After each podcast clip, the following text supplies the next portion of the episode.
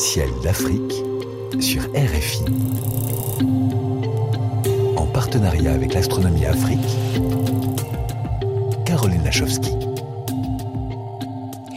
Commençons, cher Sylvain Boulet, par féliciter notre nouveau gagnant de lunettes astronomiques offertes par SSVI et RFI. C'est un de nos fidèles auditeurs en Mauritanie, Tagyula Dia, qui a monté le premier blog dédié à l'astronomie en langue full full day. Alors, euh, Iskin, comme on dit en Peul, bravo Tagyula, qui rejoint notre formidable réseau d'astronomes sur tout le continent, de la Mauritanie au Gabon, en passant par le Maroc, le Sénégal, la Guinée, le Togo, le Bénin, la Côte d'Ivoire, le Cameroun, la RDC et la République du Congo. Sylvain Boulet, que pourront observer tous ces astronomes depuis le continent d'ici au 15 février, sachant aussi que c'est l'hiver, c'est pas la meilleure période. Bah, bonjour Caroline, niveau planète, bah, ça commence à être difficile. Alors Mercure n'est pas visible, Vénus est maintenant basse sur l'horizon après le lever du Soleil et ce sera de plus en plus difficile à observer début février. Notons quand même un rapprochement avec un joli croissant lunaire les 6 et 7 février dans les lueurs matinales. Mars n'est pas du tout observable. Jupiter reste quand même la star du ciel, toujours très brillante dans la constellation du Poisson et est bien visible toute la première partie de nuit.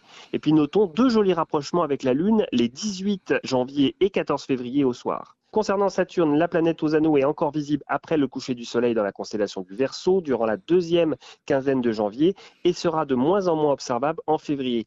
Enfin, Uranus est visible dans un télescope non loin de Jupiter et Neptune est difficile à observer.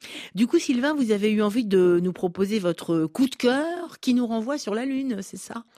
Oui, Caroline, comme il n'y a pas d'événement astronomique important ce mois-ci, je vous propose de regarder la lumière cendrée de la Lune. Je ne sais pas si vous avez déjà fait attention, Caroline, mais quand on a un joli croissant lunaire, il n'est pas hmm. rare de voir légèrement éclairer la région de la Lune située normalement dans la nuit.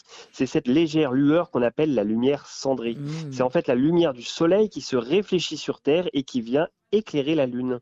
Alors vous pourrez l'observer notamment les 11, 12 et 13 février. Alors sur cette lumière cendrée, hein, Camille Flammarion expliquait qu'à la fin du 19e siècle, eh bien, on considérait que l'intensité de la lumière cendrée dépendait de l'endroit sur Terre où la lumière était réfléchie. Si c'est l'océan, eh la lumière cendrée est faible, et si ce sont des régions claires comme le Sahara, comme les neiges de l'hiver ou comme les nuages, eh bien elle est plus vive. Aujourd'hui, on sait quand même que ce sont avant tout les nuages qui réfléchissent cette lumière. Et puis pour la petite histoire, un Castelli, qui était disciple de Galilée, pensait même avoir mis en évidence en 1637 l'étendue du continent australien par l'observation de cette clarté, longtemps avant que ce continent eût été reconnu géographiquement. Magique, la lumière cendrée de la Lune.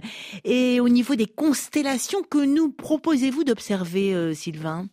Alors comme tous les ans en janvier et février, hein, profitez du début de nuit pour voir haute dans le ciel les constellations d'Orion, du Grand Chien, du Taureau et des Gémeaux. J'adore cette constellation du Grand Chien, hein, dominée par la majestueuse étoile Sirius, qui est l'étoile la plus brillante du ciel. Mhm. Et sous le Grand Chien et Orion, je vous invite également à découvrir de plus petites constellations moins connues, telles que le Lièvre, la Colombe, le Pinte, le Burin, la Dorade ou encore le Réticule. Et comme vous l'entendez, eh bien ces constellations ne font pas appel aux histoires de l'Antiquité grecque. Hein. Ceci est normal, car en fait leurs noms sont beaucoup plus tardifs et datent principalement du XVIIe et XVIIIe siècle. Alors pour trouver ces constellations, hein, je vous rappelle que des cartes du ciel destinées vraiment à votre pays eh bien, sont proposées sur le site de l'Astronomie Afrique dans la rubrique Observer le ciel. Ah, merci du rappel Sylvain. On se donne rendez-vous en février, autour du 15 février, pour un nouvel éphéméride du ciel d'Afrique? Oui, Caroline, hein, je vous rappelle qu'une nouvelle lunette astronomique est de nouveau mise en jeu grâce à nos partenaires SSVI et RFI. Pour participer, bah, c'est très simple. Envoyez sur notre page Facebook L'Astronomie Afrique vos plus belles photos, vos vidéos ou encore un joli texte que vous avez écrit et le gagnant sera annoncé autour du 15 avril. Je vous souhaite à tous une belle année, de bons cieux et n'oubliez pas, le ciel est le plus grand écran, il suffit de lever les yeux. Merci, cher Sylvain Boulet, de nous le rappeler tous les mois.